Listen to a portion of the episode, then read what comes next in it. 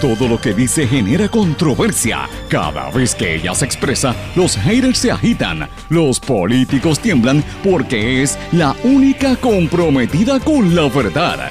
Periodista, bloguera, relacionista licenciada, analista de la noticia, escritora y le dicen la provocadora en las redes sociales. Y ahora comienza en blanco y negro con Sandra Rodríguez Coto.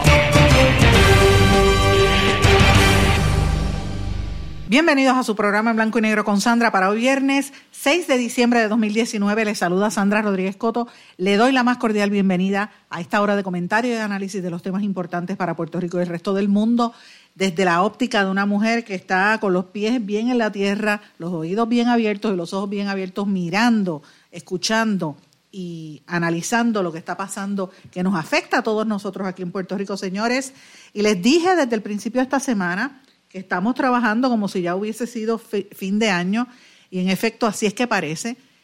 Solamente estamos a 6 de diciembre y han pasado tantas cosas en esta semana. Yo, yo miraba el recuento de noticias y dije, wow, esto, esto va más rápido de lo que uno se anticipa, señores. Y hoy venimos con una noticia exclusiva de En Blanco y Negro con Sandra, que es una investigación federal de nuevos desvíos de fondos en el Departamento de Salud y una pesquisa federal en contra del secretario. Y ahora, amigos, también tenemos el gobierno del toallazo. ¿De qué estamos hablando? Mire, hoy, como le dije, por un lado, la investigación de salud, que evidentemente la secretaria, de, la gobernadora, que antes, desde que era secretaria de justicia, le, le tiró un toallazo de grandes proporciones al secretario de salud, Rodríguez Mercado, porque lo dejó actuar y ahora las autoridades federales son los que están investigando. Pero señores, ahora el toallazo es a Wanda Vázquez, a Gabriel Rodríguez Aguiló y a otros jefes de agencia y funcionarios electos que vamos a hablar en detalle. El FBI alerta sobre fraude cibernético mediante televisores inteligentes. Amigos, esta noticia salió en estos días, pero es importante. Puerto Rico revalidó al tope del riesgo climático por segundo año consecutivo. Y hoy hablamos de las preocupaciones que tiene el fundador del World Wide Web, o sea, en lo que le llaman la carretera, la supercarretera, la autopista de la información, lo que es la Internet, y en lo que se ha convertido en la Internet completamente distinto a lo que su creador pensó. Hoy vamos a hablar de esto y otros temas importantes que usted no se puede perder. Las noticias que vamos a dar en exclusivas aquí, vamos a hablar un poco de todo lo que pasó en esta semana aquí en Blanco y Negro con Sandra por la red informativa y por la cadena WIAC. Este programa, como todos los días les digo, nos sintonizan a través de nueve distintas emisoras. Éxitos 1530 en la zona de Utuado, adjuntas a Yuya. El 1470 AM, que es cumbre en Orocovis, toda la zona central la montaña de Puerto Rico y también el norte, el 1470 AM 106.3 FM, que es la que llega al norte. X61, que es el 610 AM y el 94.3 FM, Patillas, toda la zona sureste de Puerto Rico, Arroyo Salinas, Yabucoa, Maunabo. El WMD del 1480 desde Fajardo hasta el norte prácticamente, hasta San Juan eh, y hasta el sur también por Ceiba y otros eh, sureste, debo decir, eh, y otros municipios, y obviamente Vieques, Culebre, las islas, las islas americanas, las británicas, las Islas Vírgenes. Y obviamente, como siempre digo, nuestros amigos de la cadena WIAC, que tienen el 930 WYC en Cabo Rojo, Mayagüez, toda la zona oeste y suroeste, y WIAC 740 en San Juan, la zona metropolitana, WISA en Isabela. Siempre le digo, me puede escuchar en todas las plataformas digitales y las páginas de las redes sociales de todas estas emisoras que acabo de mencionar. Y también nos escucha en nuestro podcast, que lo pasamos diferido, está disponible y lo compartimos en nuestras redes sociales, en blanco y negro con Sandra. Y está disponible en Anchor, SoundCloud, eh, Radio Public, iTunes, Breaker, eh, todas, prácticamente todas las plataformas y también en las redes sociales.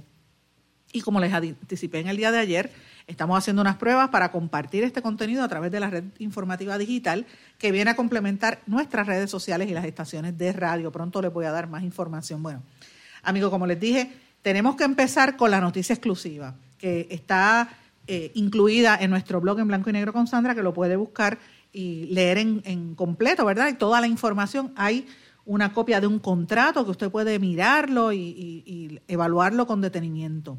El secretario de Salud, Rafael Rodríguez Mercado, es parte de una investigación de más desvíos de fondos de salud. En este caso, se trata de un contrato que Rodríguez Mercado concedió por 1.6 millones. Miren, ¿usted sabe para qué? Solamente para comprar sobre 200 ponchadores para vigilar el horario laboral de los empleados de la agencia. Pero ¿cuál es el problema con eso? Que volvió a utilizar fondos estatales y federales que eran destinados para otras oficinas y programas que de verdad no los necesitan. El contrato fue suscrito por, eh, por el secretario, por la, la, agencia, ¿verdad?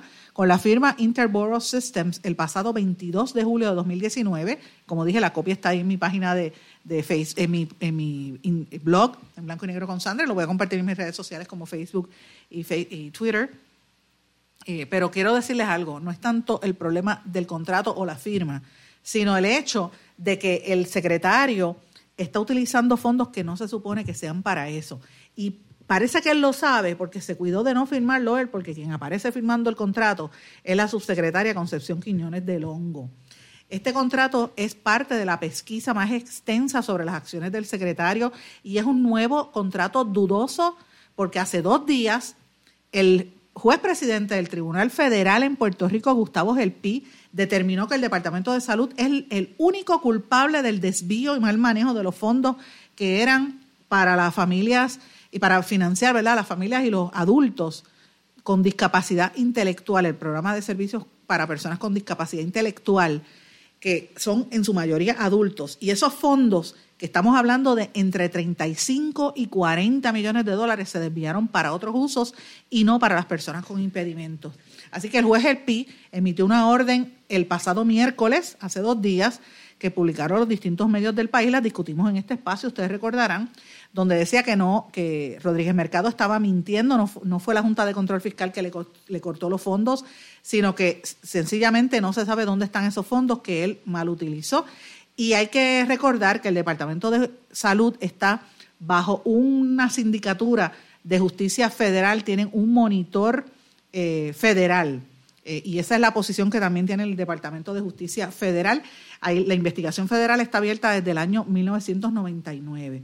Así que, ¿de qué se trata? Miren, el contrato establece, este contrato en cuestión, el que estamos trayendo hoy, que es bien parecido a lo que hicieron con, con los fondos de las personas con discapacidad, este contrato le, están sacando 72 mil dólares de la oficina de Medicaid, que son fondos federales. Le están quitando 288 mil dólares a la oficina del plan WIC, WIC, que es para darle leche y alimentos a las, a las mujeres que están teniendo bebés. Le están quitando 400 mil dólares a la oficina del cannabis medicinal y le están quitando otros 400 mil dólares a la oficina de sustancias controladas para poder pagar este contrato. Y es una situación eh, bastante, bastante conflictiva, porque, señores, ¿por qué tienen que utilizar fondos que, se que vienen de otras agencias, agencias que están, eh, perdón, oficinas que están en necesidad, porque es la realidad, la oficina del cannabis no tiene el presupuesto que necesita para todo. La oficina de sustancias controladas, imagínense, menos. Pero señores, WIC y Medicaid son fondos, utilizan fondos federales, así que no se puede estar utilizando esto. Así que es el mismo esquema que se repite en este nuevo contrato. No explican cómo fue que seleccionaron esas agencias, esas, oficinas dentro de la agencia. Eh, no explican cómo es que se hace ese desvío de fondos federales para cosas que no fueron eh, asignadas y eso es ilegal. Y una cosa más importante, los precios aparecen entre 22 y 23 ponchadores que no tienen identificación dónde los van a meter, si es que lo tienen ahí, como le llaman spare. Eh, hay una duda con los precios porque usted se mete por internet y ve que los, los ponchadores crono están más baratos por internet, incluso dan hasta la, se pueden ahorrar hasta mil dólares menos por, de lo que está apareciendo en el contrato.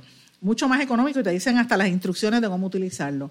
Y ustedes saben que el secretario de Salud tiene una serie de asuntos pendientes. Aquí lo discutimos ayer en el programa, ustedes recordarán que dimos una descarga bien grande porque le quitó los fondos a las personas con impedimento, ¿verdad? Y nadie dice nada. Y la gobernadora, desde que era secretaria de Justicia, le tira la toalla. Y yo también claro, para que después a ellos les tire la toalla, como le pasó hoy, eh, ayer a, Wanda Vázquez, pero ciertamente le ha tirado la toalla al secretario de Salud por todos los contratos, a pesar de que, miren, hay una serie de señalamientos. Él votó a los empleados regionales, a los directores regionales, Y esto lo sacó el compañero Jesús Rodríguez García, que está en Guapa Televisión, y Jay Fonseca en Rayos X de Telemundo. Lo sacaron, no fue porque lo mandó la Junta, como él alegó, él lo sacó porque ellos estaban en contra de la persona que estaba dirigiendo empleados progresistas y la manera en que lo hacía para recaudar fondos en la agencia. Y esa es una situación seria, o sea, que está politiqueando en la agencia. Hay declaraciones juradas, algunas de las cuales están en poder de las autoridades corroboradas, señores, yo no digo nada que no tenga corroboración, en las que se evidencia que el secretario le exigía a los empleados que usaran fondos federales para pagar empleados estatales. También figura como parte de la pesquisa el embuste que trató de emitir el secretario a la, a la alcaldesa de Loíza popular, Julia Nazario, y al representante PNP, Ángel Bulerín Ramos. Cuando ellos fueron a pedirle dinero para el CDT de Loíza, que es necesario, él le dijo, ay, si yo no tengo los fondos, me los quitó la Junta. Mentira, porque el mismo Bulerín se lo, desmintió. Señores, este secretario también está bajo investigación porque le dijo a todos sus empleados que la contratación del acusado de corrupción, Alberto Velázquez Piñol, que era su mano derecha y él lo tiene calladito y nadie le cuestiona.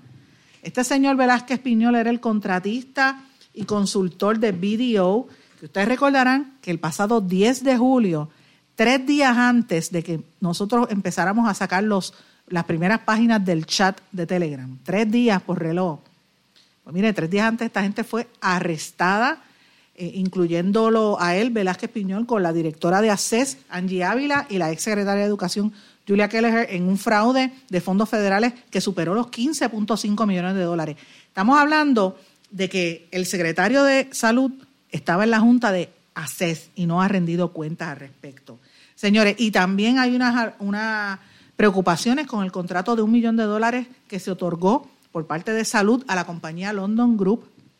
Y él le dice a los empleados que esto fue la Junta que los obligó, eh, cuando todo el mundo sabe que ese contrato se alega que fue promovido por el cabildero y mano derecha del, renunciante gobernador, eh, me refiero a Elías Sánchez, el asesor de, de Y por último, hay una alegación de que hay sobre 20 mil dólares de fondos de Medicaid que el secretario los utilizó para remodelar su oficina. Señores, estas son cosas que están sucediendo en Puerto Rico que tenemos que mirarla con detenimiento. Ya lo dijo el monitor federal el ex monitor federal de la policía, Arnaldo Claudio, en el tweet, ustedes saben que yo hasta escribí una historia de eso.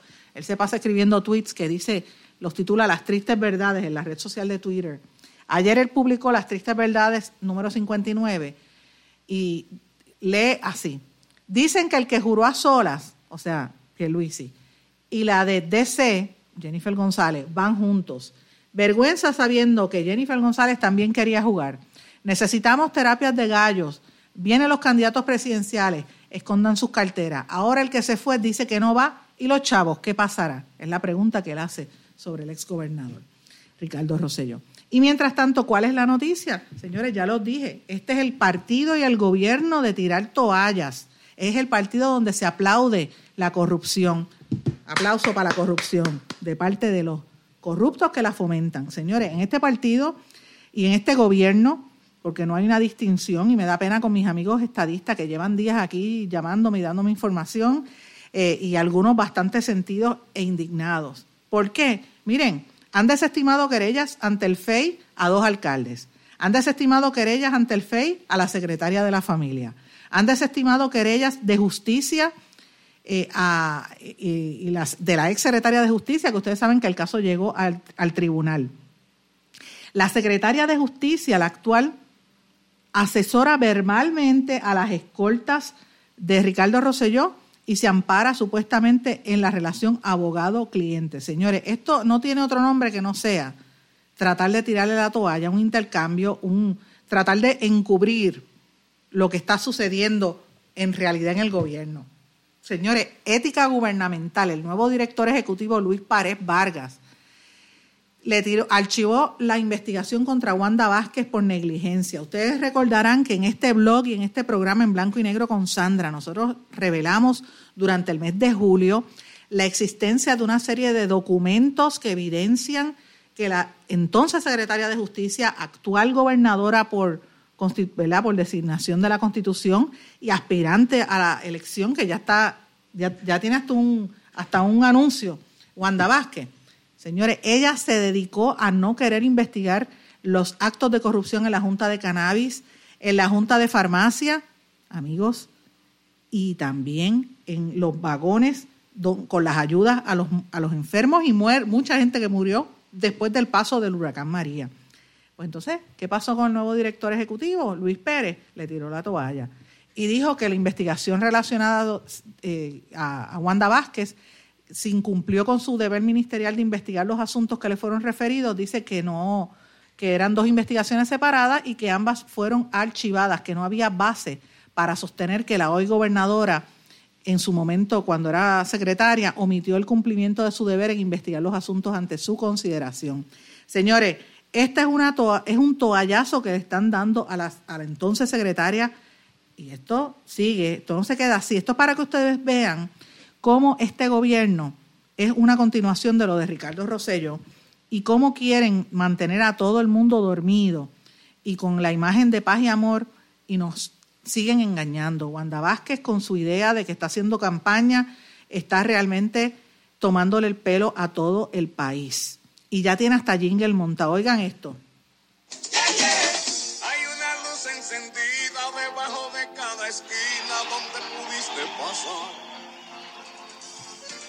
Trazado un camino donde tú fuiste testigo de que se pudo lograr un lugar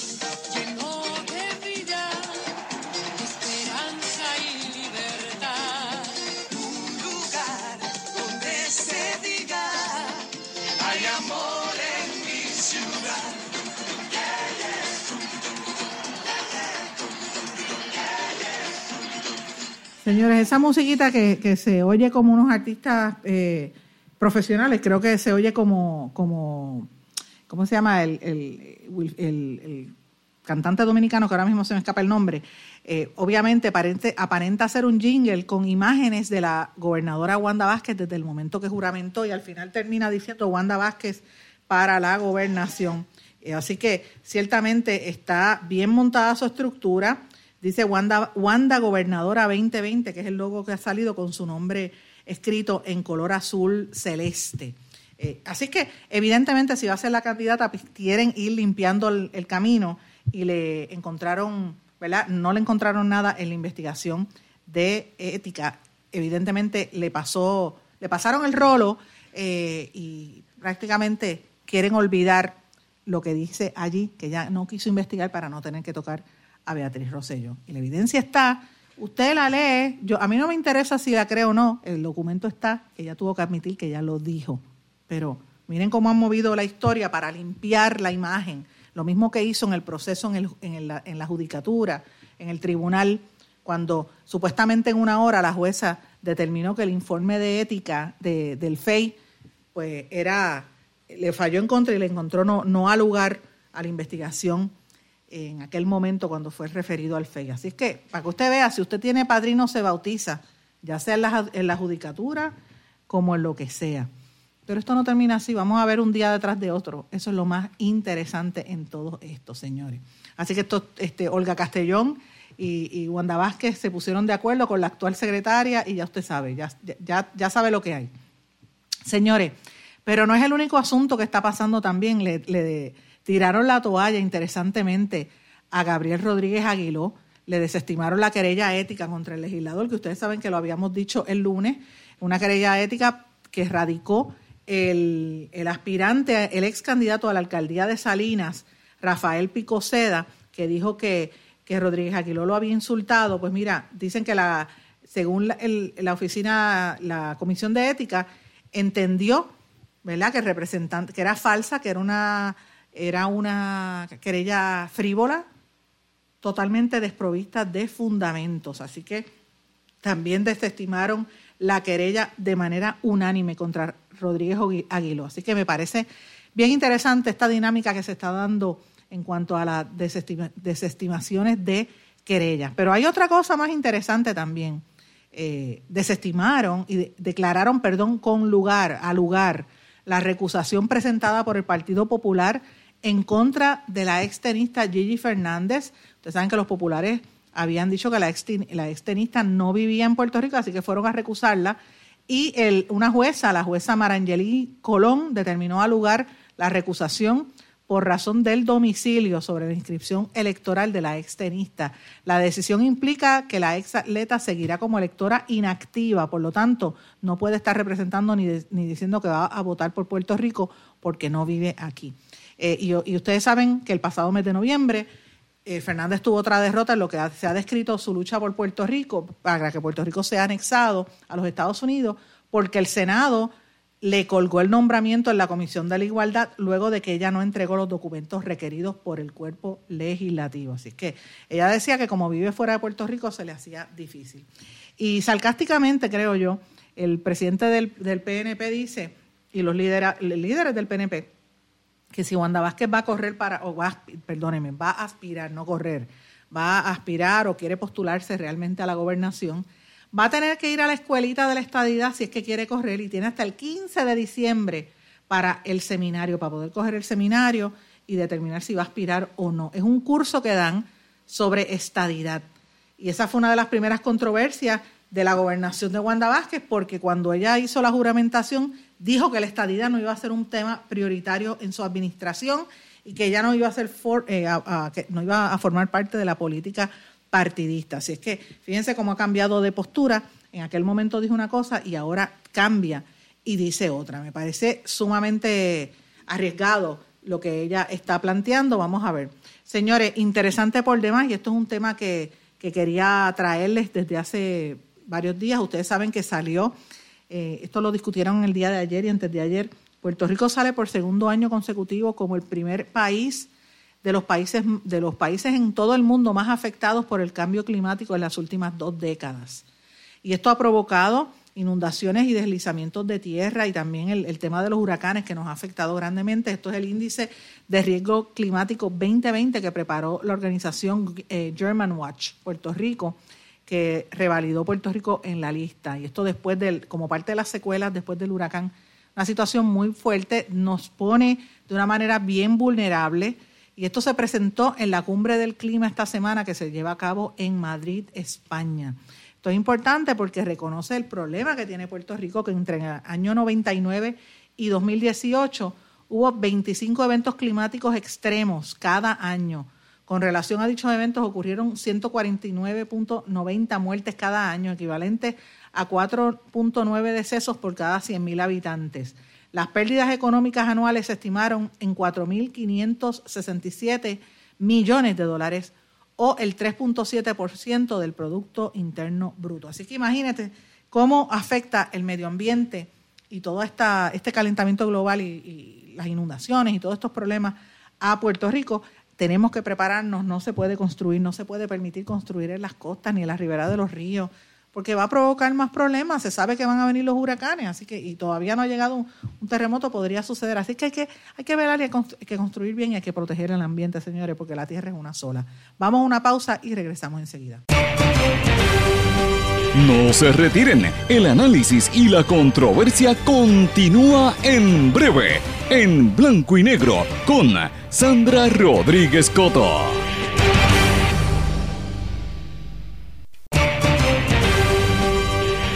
Y ya regresamos con el programa de la verdad, en blanco y negro, con Sandra Rodríguez Coto. Regresamos en blanco y negro con Sandra. Atención amigos, ahora después del Viernes Negro, si usted salió a comprar televisores, que mucha gente sale después del Black Friday o del Cyber Monday, van corriendo a buscar los televisores nuevos y ese televisor es un televisor inteligente o smart. Tenga cuidado, el negociado federal de investigaciones criminales, FBI, alertó sobre la posibilidad de que la gente pueda caer en un pescadito, ¿verdad? Como dice doctor Chopper. O sea, ser víctima de fraude cibernético mediante el televisor inteligente. Ellos publicaron una alerta en su portal de internet y dice que la tecnología ha ayudado a que los televisores inteligentes tengan nuevas herramientas que le hacen la vida más sencilla a los usuarios, pero, y, también le da muchas experiencias, pero esa misma tecnología puede dar paso a hackers que entonces tomen el control de su televisor. Dice que los televisores están cada día la alerta del FBI, del FBI dice, los televisores inteligentes se llaman así porque se conectan a Internet. le permiten usar aplicaciones. Muchos también tienen micrófonos para aquellos de nosotros que somos demasiado flojos para levantar el control remoto. Simplemente grita a tu equipo que deseas cambiar el canal o subir el volumen y listo.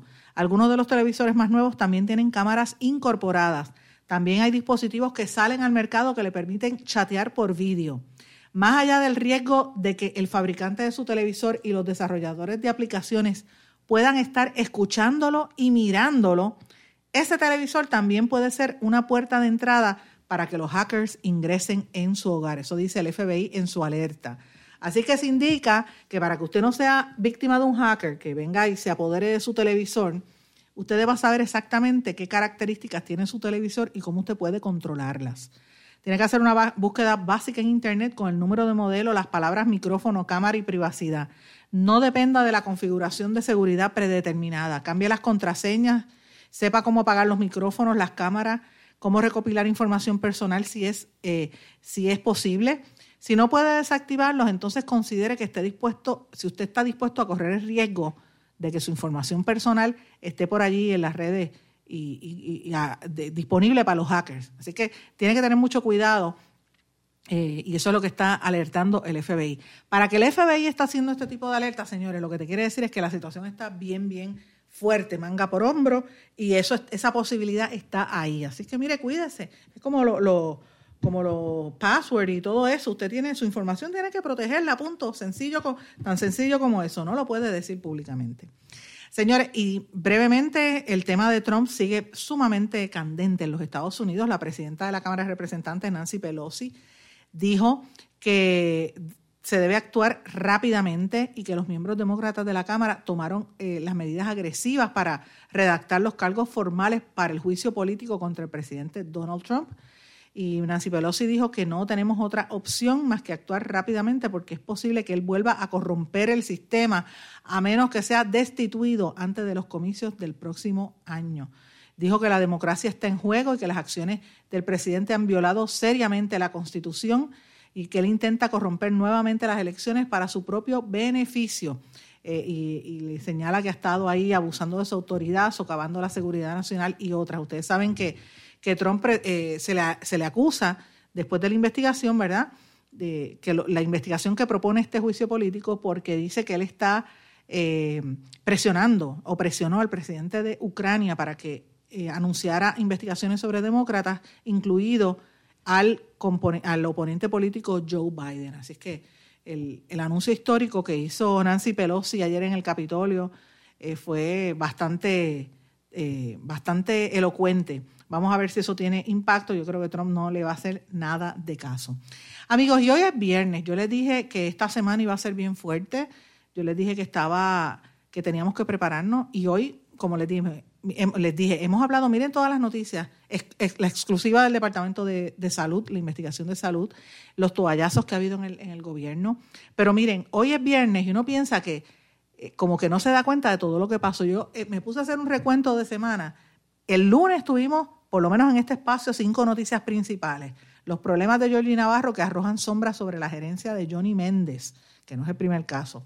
La radicación de la querella que desestimaron ayer, pero la radicaron el, lunes, se supo el lunes, contra el representante Rodríguez Aguiló por guapetón. Le imputaron que amenazó y gritó un correligionario, la misma fue desestimada. Eh, también el lunes hablamos de la, de la, candidatura de Juan Dalmau como candidato a la gobernación por el PIB y lo que pasó en la asamblea del domingo. Hablamos de la columna del domingo de los virus, Beatriz y la sanguijuela, sobre el regreso de Beatriz Rosselló. Y hablamos de lo que vive la gente en Venezuela y otros países de mayor desigualdad en América Latina. Eso fue el lunes. El martes tuvimos en este espacio al, portavoz del movimiento de conciencia, el agricultor, ingeniero y empresario Eliezer Molina, Molina, que nos dio una entrevista sobre cuáles son los postulados de Eliezer Molina que lo mueven a luchar contra la corrupción y a postularse como independiente. También el martes hablamos de que Roselló no descartaba volver a la gobernación para 2020, que Georgie Navarro iba a ir a terapia y que iba a ser, él asegura ser el mejor libra por libra Carmen Yulín dice que el PNP, en el martes denunció que el PNP buscaba ventaja política con la desgracia de Georgina Navarro. Y mientras tanto, hicimos el análisis de que los bancos en Puerto Rico, la banca, sigue ganando a pesar de la crisis fiscal. El miércoles le apretaron el cerco al presidente de los Estados Unidos, Donald Trump, ahí es cuando el Congreso concluye que hay pruebas abrumadoras y de que abusó el poder en el caso de Ucrania. También salió el chisme de que, porque eso es así, el chisme en una, una biografía no autorizada, donde dice que la primera dama Melania no duerme con él en la misma habitación, eh, pero eh, en una nota mucho más seria e importante a nivel local y en la región hablamos bastante de que las autoridades se apuntaron una porque el narcotrafic un poderoso narcotraficante vinculado al ataque contra el ex pelotero David Ortiz en República Dominicana fue acusado en Puerto Rico y hablamos de lo que están haciendo las autoridades en toda la cuenca del Caribe para tratar de lidiar con el narcotráfico. Y eh, por petición de los radioescuchas hablamos sobre el tema de la trata humana. Ayer, pues hablamos importantemente sobre la decisión entre dormir o despertar, la pregunta que se tiene que hacer el pueblo ante los problemas y los asuntos que están ocurriendo. El regreso de Rosselló Beatriz, la búsqueda de, de poder de Pierluisi, la pugna o negociación entre Wanda Vázquez y Rivera Chats por el poder o por la presidencia del, del Supremo, eh, versus Batia, Juan Dalmau versus Alexandra Lúgaro, los independientes y los debates que están llevándose a cabo entre los políticos para dormir al pueblo mientras ellos siguen tomando las decisiones de espaldas a todos nosotros, ese eh, nosotros, este pueblo, el pueblo que es el quien los elige. Así que estábamos haciendo ese análisis, eso fue el día de ayer. Eh, anunciamos también que la gobernadora volvía a cambiar de posición y se, eh, es evidente que aparentemente se va a postular. Y eh, hicimos un análisis, un cuestionamiento sobre el secretario de salud mucho antes de tener toda la información que dimos a conocer al principio del programa hoy. Así que desde ayer ya estábamos trabajando el tema. También dimos a conocer de que aunque pidió perdón, el representante Georgie Navarro tuvo que entregar la presidencia de la Comisión de Gobierno en la Cámara y hablamos del papelón épico que enfrentó el presidente Donald Trump con sus homólogos en todo el mundo, eh, porque tuvo que, evidentemente, ellos se estaban burlando de él y él, y él tuvo que aguantar eso y aguantar eso y más y hablamos de la lactancia materna. Así que miren, señores, hemos tenido una semana sumamente activa, mucha noticia, mucha información ocurriendo. Yo sé que hay mucha gente hablando del Miss Universe, pero francamente no, es un tema que no voy a trabajar porque para eso usted puede ver los programas de entretenimiento. Y, es un tema que de verdad a mí no me interesa. No, creo que sea representativo y de verdad. Vamos a ver qué va a pasar con esa muchacha eventualmente, pero sí les digo que eh, es interesante lo que está ocurriendo en Puerto Rico y en el resto del mundo y vamos a tener que estar bien atentos a todas las informaciones que están ocurriendo. Señores, y en otros temas importantes, el eh, presidente de México, Andrés Manuel López Obrador, defendió la no intervención durante una buena reunión con el procurador de los Estados Unidos. El mandatario mexicano sostuvo un encuentro con el fiscal estadounidense William Barr con el objetivo de definir una estrategia conjunta para contener la violencia de los cárteles de la droga y erradicar el tráfico de armas. Eh, y esto pues él lo dijo, él, dijo que fue una reunión buena, pero que, eh, que, compartan, pero que no se metan en lo que no le importa finamente, porque no van a permitir que los Estados Unidos intervengan en la política interna. El saliente presidente de Argentina, Macri, admitió que no se va satisfecho con el crecimiento de la economía, o sea, tuvo que admitir que la economía fue hacia abajo en su, eh, eh, en su propuesta. Chile está presentando, el gobierno de Chile por su parte está presentando una nueva ley de pensiones, a ver si las protestas merman, eh, y así sucesivamente, señores, están pasando muchas cosas a nivel internacional, tenemos que estar muy atentos con todas estas determinaciones de lo que está ocurriendo y el tema de las protestas. Este fin de semana se anticipa que vienen eh, noticias en, América del Sur más que nada, en Sudamérica, pero evidentemente en Centroamérica también hay noticias. Eh, por ejemplo, en Colombia, y eso es en, hablé de América Central, pero América del Sur, en Colombia siguen las protestas y el Comité del Paro dice que, que se mantiene, dice que el presidente Duque está dilatando las negociaciones.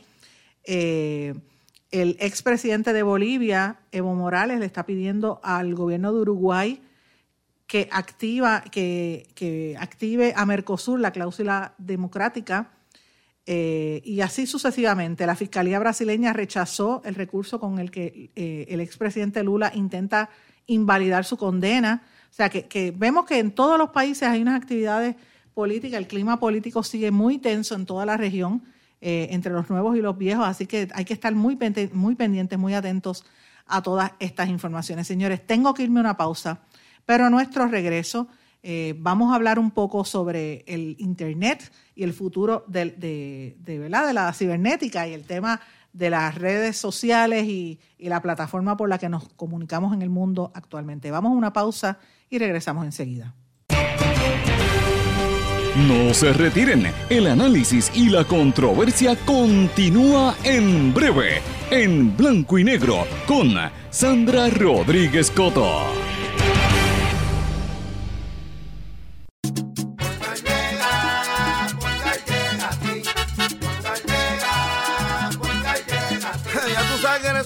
Responden, pero ahora botaron la ola, porque ya no importa en qué parte de la isla estés. Si tuviste un accidente, mi gente de Poingal le llega a tu casa o trabajo para que no te complique. Con servicio en todas partes de la isla y el mejor servicio al cliente. Por eso y mucho más, yo Piru lo digo, yo quiero Poingal. ¡Duro! Beneficiario de Vital, llegó su momento. Es hora de cambiarse al plan de salud Menonita. Únase a los miles de puertorriqueños que cuentan con acceso directo a hospitales, médicos y especialistas alrededor de la isla. Beneficiario de Vital tiene hasta el 15 de diciembre para cambiarse al plan de salud Menonita. Más que un plan de salud, somos compromiso, somos servicio, somos su plan. Aproveche y cámbiese. Llame hoy al 1833-253-7721. Plan de salud Menonita es la opción. Quítese el dolor de cabeza con sus obligaciones de contabilidad con los servicios que presta Villalba y Villalba Company. Directo, personal y con sensibilidad humana. Lo que se busca en un verdadero asesor de contabilidad para todo tipo de servicio de contabilidad, pago de IBU, pago de nómina, informes trimestrales y anuales y otros. Ofrecen servicio directo personalizado. Villalba y Villalba Company. Para orientaciones, su teléfono el 939-336-5774. 939-336 5774. El abandonar un animal es abuso y es ilegal. Si ya no puedes atender a tu perro, llévalo a un albergue o centro de control. Si lo abandonas en la calle, le estás garantizando una muerte dolorosa y segura. Evitemos tener animales sufriendo en nuestra isla. Reportar el abuso es tu responsabilidad. Así que si ves a alguien maltratando o abandonando un animal, llama inmediatamente a la policía al 787-343-2020. Comprométete. Y ya regresamos con el programa de la verdad en blanco y negro con Sandra Rodríguez Coto. Regresamos en blanco y negro con Sandra. Bueno amigos, yo quería traer este, este tema hace varios días que lo había visto en la prensa de Europa. Me llamó mucho, mucho la atención. Eh, y ustedes recordarán a mediados de los años 90, casi llegando al año 2000, que tomó mucho auge el tema de la, eh, lo que le llamaban la autopista de la informática, el Information Superhighway. Yo recuerdo haber escrito mucho de eso cuando yo estaba en Caribbean Business, en el periódico Caribbean Business. Eso fue en el año 93, imagínate. Han pasado, ha llovido desde entonces. Ese Information Superhighway que lo promovió en aquel momento el vicepresidente de los Estados Unidos, Al Gore, no es otra cosa que el Internet, el World Wide Web, WWW, que es lo que la plataforma que todo el mundo utiliza ahora mismo para comunicarse por Internet. Eh, y es una manera que ha democratizado el mundo, que ha logrado los accesos, la comunicación entre todos los sectores y la, ¿verdad? todos los cambios sociales dramáticos que han ocurrido en todos estos años debido precisamente a esta plataforma. Pues miren, el creador del, Internet, del, del World Wide Web, que existe desde hace más de 30 años, es nada más y nada menos que un británico de nombre eh, Meadows, eh, perdón, de eh, Tim Berners, Berners, Tim Berners-Lee, que él creó esta, esta web y irónicamente usted se sorprenderá, él dijo que se siente completamente ofendido, él está molesto por la manera en que está operando hoy en día la Internet. Ahora mismo, el, la Internet no es de los 90, realmente la, Internet se creó hace 30 años. Y según Berners-Lee, el objetivo para crear la web fue servir a la humanidad y que ahora, por desgracia, se ha convertido en una red que está llena de prejuicios, de odio y de desinformación. Y es totalmente correcto lo que él ha dicho. Esta no es la primera vez que lo plantea, pero esto es una manera muy fuerte que él lo ha dicho. Y él dice que este sistema de distribución de documentos y de, y de contenidos por hipermedia a través del Internet, eh, pues no es, no es lo que él esperaba. Él quería que fuese algo que acercara a la gente, no que los desconectara. Y él está sumamente descontento y que se siente frustrado con su creación. Él dice que hace 30 años, cuando él creó este, esta red, él estaba seguro de que íbamos a estar usando para ayudar a otros seres humanos con plataformas como lo que es Wikipedia para buscar información, el OpenStreetMap, que eventualmente desarrolló lo que son los Google Maps y esas otras cosas para las redes como Google y otras. Eh, y así otras herramientas constructivas, eh, pero que ahora es todo bien complejo, que eh, muchos, muchos países y organizaciones lo que hacen es fomentar el odio, fomentar las noticias falsas, y más que nada los delincuentes que están utilizando los datos personales para robar o acosar a otras personas en las, en, las redes, también a los políticos que están utilizando las redes para hacer tácticas digitales que sean malas, ¿verdad? ¿Qué está proponiendo él? Pues él está proponiendo que se desarrolle un plan de acción global, un programa que él empezó a trabajar el año pasado denominado Contract for the Web o contrato para la red, para el Internet, eh, que se trata de un plan de acción global que garantice la seguridad, la apertura y la accesibilidad a Internet en todos los usuarios. Y él dice que esto, él lo estuvo discutiendo en un foro de las Naciones Unidas, Internet Governance, eh, que reunió a los líderes de gobierno, empresas y de la sociedad civil en Alemania. Y entre las tareas de este grupo, lo que él quiere hacer es que la red sea accesible, que ese es otro problema. Están limitando el Internet en, en algunos espacios, en algunos países, y era lo que él eh, lo que él combatía era eso, él, lo que quería era que la gente pudiese tener acceso y comunicarse. Eh, así que los gobiernos de Francia, Alemania y países como Ghana están empujando y, respaldando su proyecto. Más de 150 gigantes tecnológicos como Google, Facebook, Microsoft, Reddit y Twitter y eh, Reporteros Sin Fronteras y otros como Access Now están apoyando el proyecto. Así que veremos a ver en los próximos años qué sale de ahí y si eventualmente la Internet puede convertirse en lo que originalmente fue eh, concebida, ¿verdad? Para lo que se concibió, que fue un vehículo para que la gente se conectara y la gente fuese, ¿verdad? Eh, más accesible, más democrática, no más prejuiciada y más racista como está ocurriendo en algunas partes. Pero bueno, señores, pasando al tema ahora del, del mundo del Internet, vamos a hablar de México. El gobierno de López Obrador anunció un plan, oigan esto, para mejorar la infraestructura mexicana con 42.951 millones de dólares del sector privado. Van a ser 147 proyectos hasta el año 2024. Y él dice que el sector privado lo está apoyando. Es una inversión enorme que son como casi 900 mil millones de, dólares, de pesos, que en dólares son cerca de casi 43 millones de, 43 mil millones, debo decir, 43 billones, como dicen, de dólares americanos que van a empujar la economía del país. Eh, y obviamente lo que está, estos proyectos de infraestructura son las áreas como carreteras, trenes, puertos, aeropuertos, telecomunicaciones, turismo, agua, saneamiento, en, varios de, esos, de los proyectos que van a comenzar tan temprano como el próximo año casi todos financiados por el sector privado. Eh, y obviamente dice que la banca mexicana va a invertir muchísimo dinero ahí.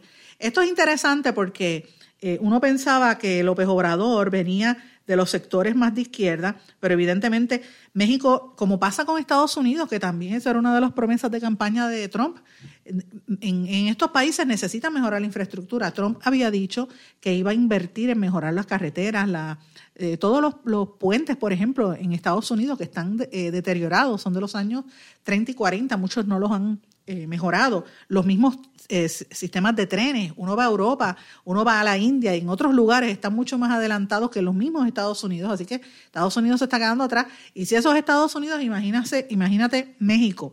el, el ejemplo que están mirando muchos de estos países, por ejemplo, es Canadá, con toda la inversión y el desarrollo que se está dando en este país. Así que eh, me parece súper interesante esto que está dando eh, a conocer el presidente mexicano. Debemos estar mirándolo nosotros aquí en Puerto Rico y si esto tiene algún tipo de inversión eh, aunque dice que es local, pero tenemos que ver está actuando, cómo está actuando ahí, por ejemplo, el magnate Carlos Slim, que es uno de los hombres más ricos del mundo, que es mexicano, que es el dueño de todas estas compañías de telecomunicaciones, ver qué, participación va a tener ahí y más que nada también si los japoneses que están invirtiendo y los chinos que están invirtiendo y los rusos también en otras partes del mundo están metiendo dinero ahí. Así que me pareció suma, sumamente interesante esto en contraposición a las noticias negativas que han estado surgiendo todos estos meses de la violencia y el tema de la pugna que tienen con Trump y la muralla que quieren construir Trump allí. Así que me pareció interesante compartir esto con ustedes.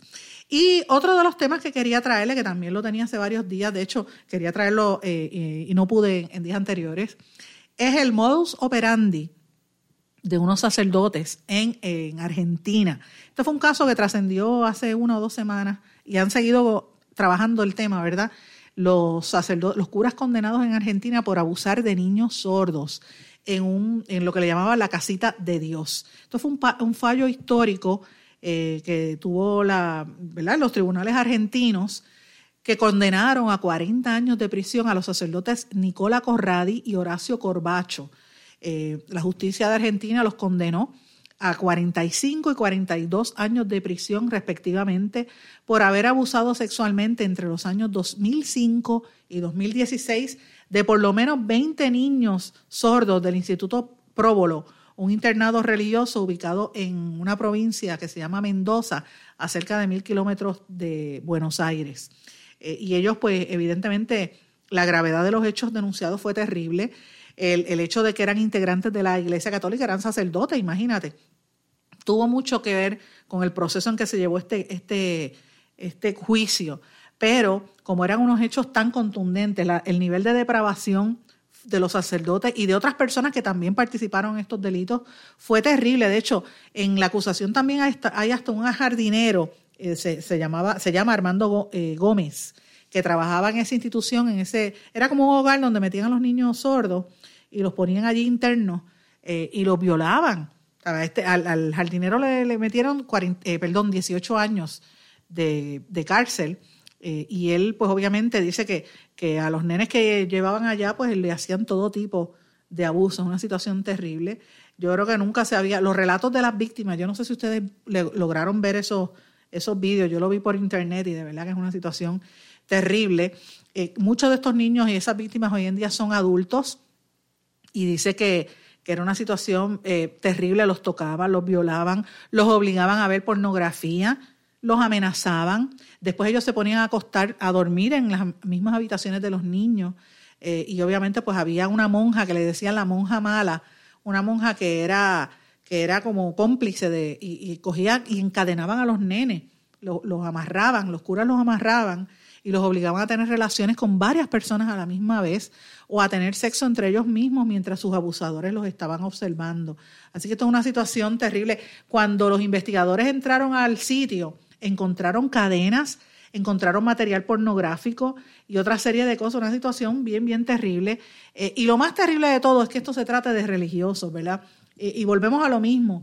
Por lo menos la Iglesia Católica finalmente le tomó más de 25 años empezar a ver estos casos en todas partes del mundo, pero eh, por lo menos ya se están procesando estos casos. Estas son gente que utiliza la religión para ocultar sus crímenes, no son realmente religiosos, son gente, son criminales, punto, son criminales. Y todos debemos estar atentos a esto. Cuando un niño, sobre todo un niño menor de edad, y si es un niño que tiene alguna necesidad especial, un impedimento, como son estos que son los sordos, pero así pasa con otros, si un niño hace alguna declaración o si un niño usted ve que está actuando de una manera rara, obsérvelo, porque los niños siempre dejan saber y uno se entera si hay alguna situación así, repórtelo, porque le daña la vida a los niños. Y luego de esto, el, trabajar con, con el proceso de recuperación es muy cuesta arriba, es muy difícil. Vamos a evitarlo, punto. Es lo que hay que hacer, evitar esto, señores. Con esto no tengo tiempo para más, me tengo que despedir, no sin antes desearles a todos que pasen muy buen día y nos, volvemos a escuchar aquí mañana en blanco y negro con Sandra. Que pasen todos buenas tardes. ¿Se quedó con ganas de más? Busque a Sandra Rodríguez Coto en las redes sociales o acceda a en blanco y negro.blogspot.com porque a la hora de decir la verdad solo hay una persona en la cual se puede confiar. Sandra Rodríguez Coto en blanco y negro.